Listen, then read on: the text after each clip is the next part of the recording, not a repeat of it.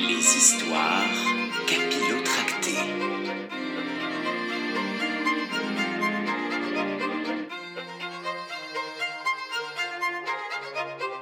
Il s'était à présent décidé à goûter hum, de cette viande facile, et il attendait seulement que la vigilance du vieux Benet fût endormie.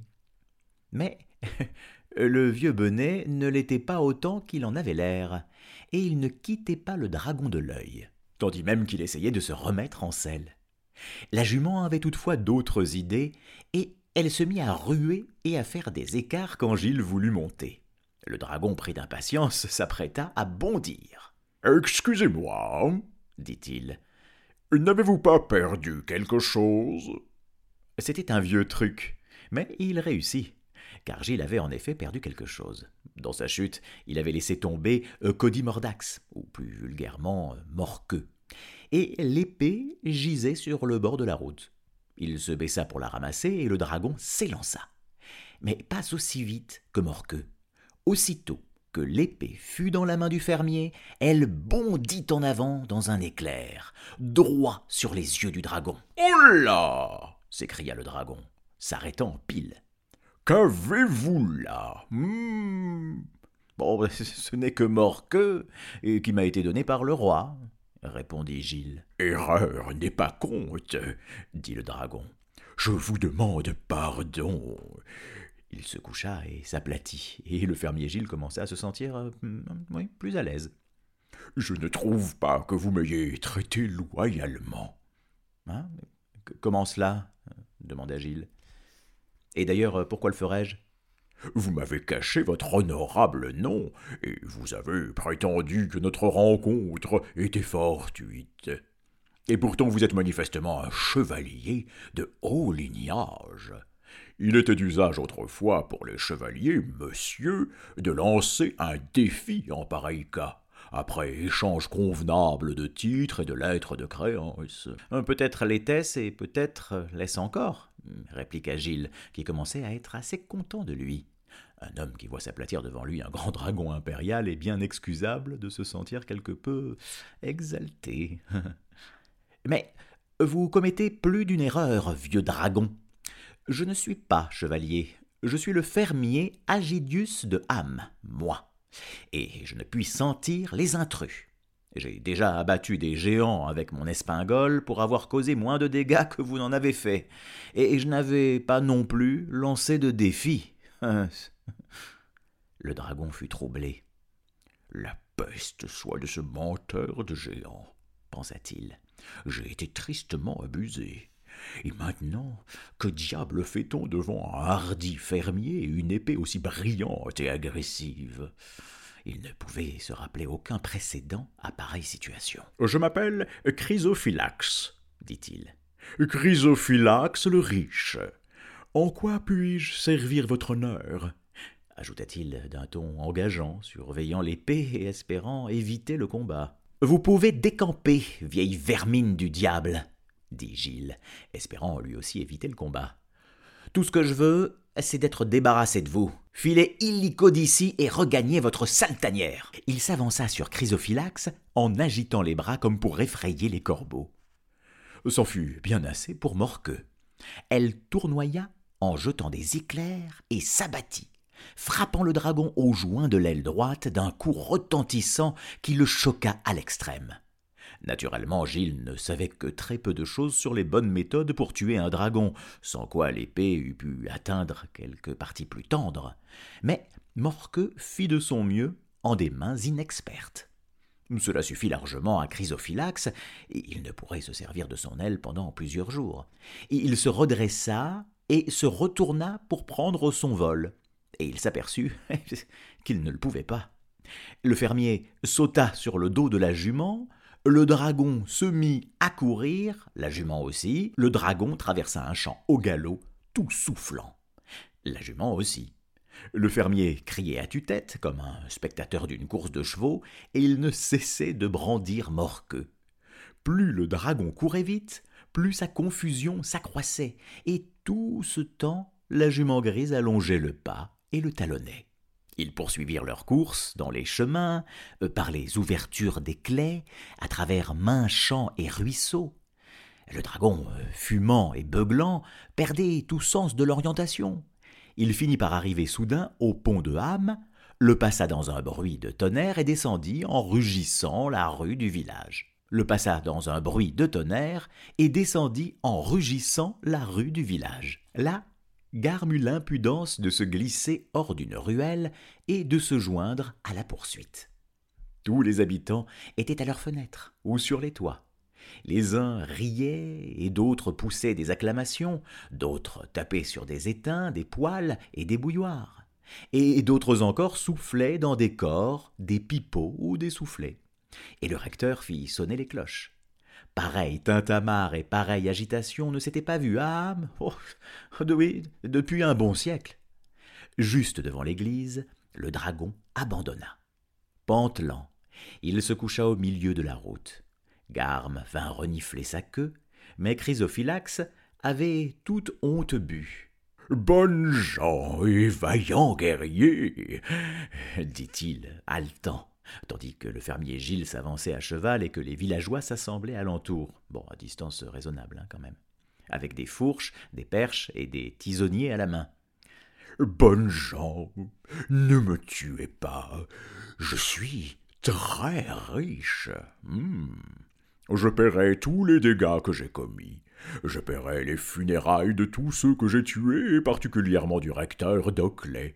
Il aura un beau cénotaphe encore qu'il fût assez maigre. Je ferai à chacun de vous un vraiment beau présent. Oh. Si seulement vous me laissez rentrer chez moi le chercher. Combien? demanda le fermier. Eh bien, dit le dragon, faisant un rapide calcul, il remarqua que la foule était assez nombreuse. Treize shillings et huit pence à chacun. Baliverne dit Gilles. Sottise dirent les gens. Foutaise dit le chien deux guinées d'or à chacun, et demi-tarif pour les enfants, hein? proposa le dragon. Et les chiens? Demanda Garme. Poursuivez, dit le fermier. Nous écoutons. Dix livres et une bourse d'argent pour chaque âme, et, des colliers d'or pour les chiens, dit Chrysophylax avec anxiété. À mort crièrent les assistants qui commençaient à s'impatienter. Un sac d'or hmm, pour tout le monde, et des diamants pour les dames. Oh dit vivement Chrysophylax. Ah, voilà qui commence à être plus raisonnable, mais hmm, pas suffisamment, dit le fermier Gilles. Vous avez de nouveau oublié les chiens, dit Garme. Des sacs de quelle dimension? dirent les hommes. Combien de diamants? dirent leurs femmes. Mon Dieu, mon Dieu s'écria le dragon. Ce sera ma ruine. Vous la méritez, répliqua Gilles. Vous avez le choix entre la ruine et la mort là où vous êtes. Il brandit Morqueux, et le dragon se fit tout petit. Décidez-vous crièrent les gens, s'enhardissant assez pour se rapprocher. Chrysophylax sia, mais en son fort intérieur il riait. Un tremblement silencieux qui passa inaperçu. Leur marchandage commençait à l'amuser. Il s'attendait de toute évidence à retirer quelque chose de l'aventure. Il savait bien peu des façons du vaste et pervers monde. En fait, il n'existait plus dans tout le royaume un seul humain à avoir eu une expérience authentique des tractations avec les dragons, ni de leur tour. Chrysophylax reprenait son souffle et ses esprits en même temps. Il se lécha les babines. Dites votre prix, reprit-il. Tous se mirent alors à parler en même temps. Chrysophylax écoutait avec intérêt. Une seule voix l'inquiéta, celle du forgeron. Il n'en tirera rien de bon. Notez ce que je vous dis, fit-il. Un dragon ne reviendra pas malgré que vous en ayez, mais il n'en sortira rien de bon de toute façon. Vous pouvez rester en dehors de l'affaire, si ça vous chante, lui dit-on. Et on reprit le chipotage, sans plus guère s'occuper du dragon. Chrysophylax releva la tête mais s'il pensait bondir sur eux ou s'échapper subrepticement pendant la discussion, il fut déçu. Le fermier Gilles se tenait à côté de lui, mordillant un brin de paille et réfléchissant. Mais il avait Morqueux à la main et il tenait le dragon à l'œil. Restez où vous êtes, vous, dit-il, où vous recevrez votre dû, qu'il y ait ou qu'il n'y ait pas d'or. Le dragon s'aplatit. Enfin, le recteur fut chargé de parler au nom de tous, et il vint aux côtés de Gilles. Ville dragon, dit-il, vous devrez rapporter ici même toutes vos richesses mal acquises, et après le dédommagement de ceux que vous avez lésés, nous les partagerons équitablement entre nous. Alors, euh, si vous faites solennellement vœu de ne plus troubler nos terres, ni d'exciter un autre monstre ou nous tourmenter, nous vous laisserons rentrer chez vous, tant avec votre tête qu'avec votre queue. Et maintenant vous allez prêter et des serments à revenir avec votre rançon, assez puissants pour que même la conscience d'un dragon les doive observer. Chrysophylax accepta après une affectation assez plausible d'hésitation. Lamentant sa ruine, il versa même de chaudes larmes qui firent sur la route des flaques fumantes mais personne n'en fut ému. Il prononça main serment, aussi solennel qu'étonnant, comme quoi il reviendrait avec toutes ses richesses le jour de la Saint-Hilaire et Saint-Félix. Cela lui donnait une semaine, temps beaucoup trop court pour le voyage, comme la moindre réflexion l'aurait pu suggérer, même à qui ignorait la géographie. On le laissa néanmoins partir après l'avoir escorté jusqu'au pont. À notre prochaine rencontre cria-t-il en franchissant la rivière. Je suis sûr que nous l'attendrons tous avec impatience. Oh, certainement, répondirent les villageois. Ils étaient fort sots, évidemment, car si les serments qu'il avait prononcés devaient faire peser sur la conscience le chagrin et une grande crainte du désastre, ils n'avaient hélas pas de conscience du tout et, bien que cette regrettable absence chez quelqu'un de lignée impériale dépassât la compréhension des simples, le recteur, au moins, avait le savoir qu'il avait acquis dans les livres, aurait bien pu la deviner. Peut-être était-ce le cas. C'était un grammairien, et il était sans doute plus capable que les autres de voir dans l'avenir. Le forgeron hocha la tête en rentrant à sa forge. Des noms de mauvais augure. Hilaire Félix. Pouh disait-il. Je n'en aime pas la consonance. Le roi apprit vite la nouvelle, naturellement.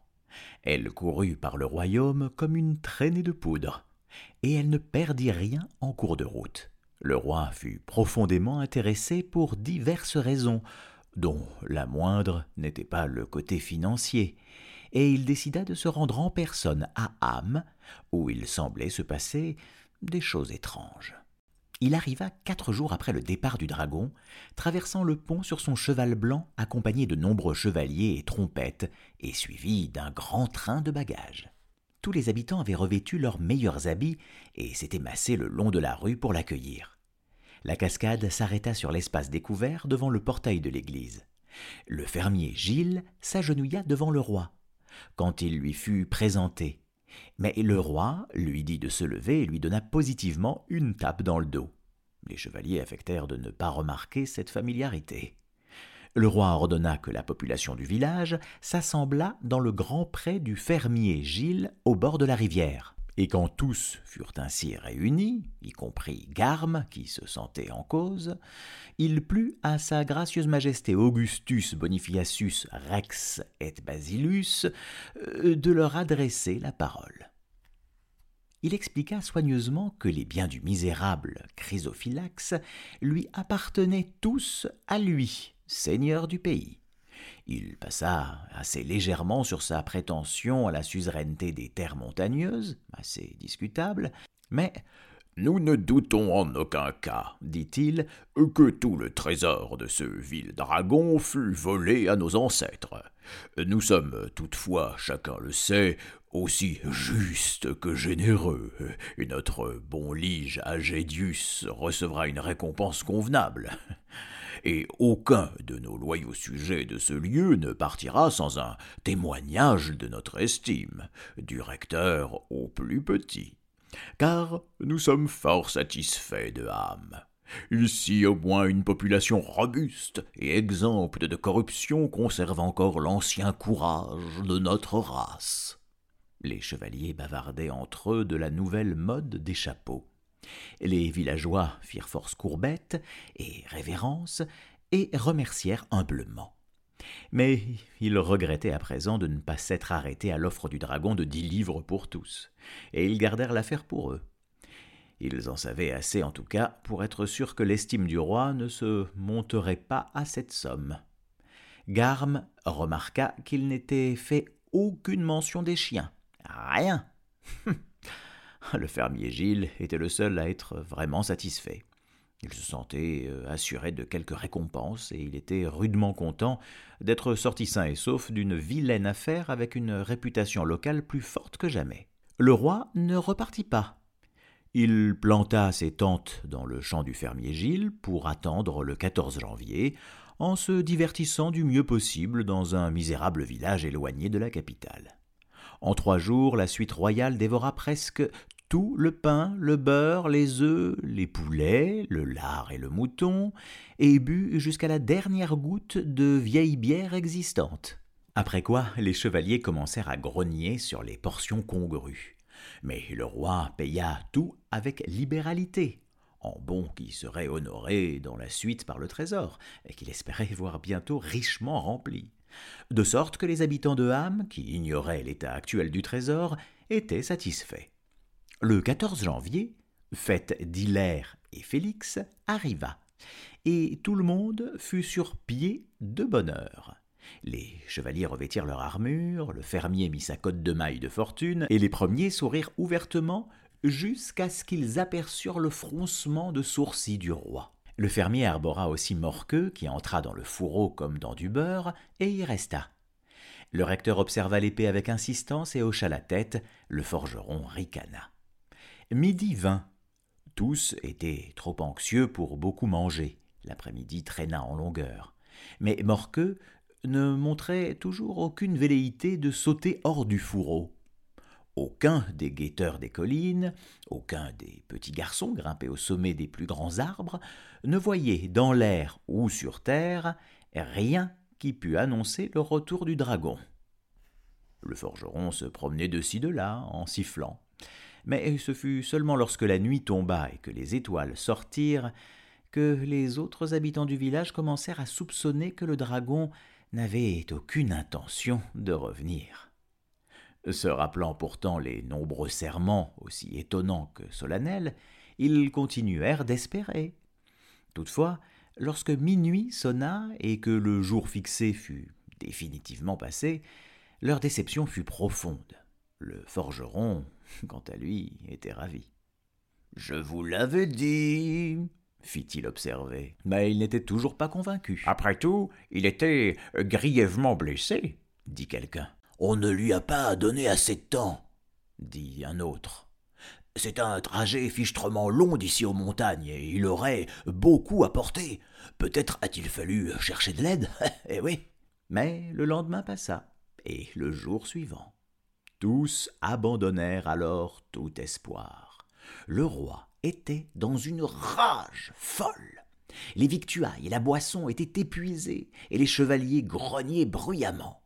Il voulait aller retrouver les divertissements de la cour, mais le roi, lui, voulait de l'argent. Il prit congé de ses loyaux sujets, mais il se montra bref et sec, et il annula la moitié des bons sur le trésor.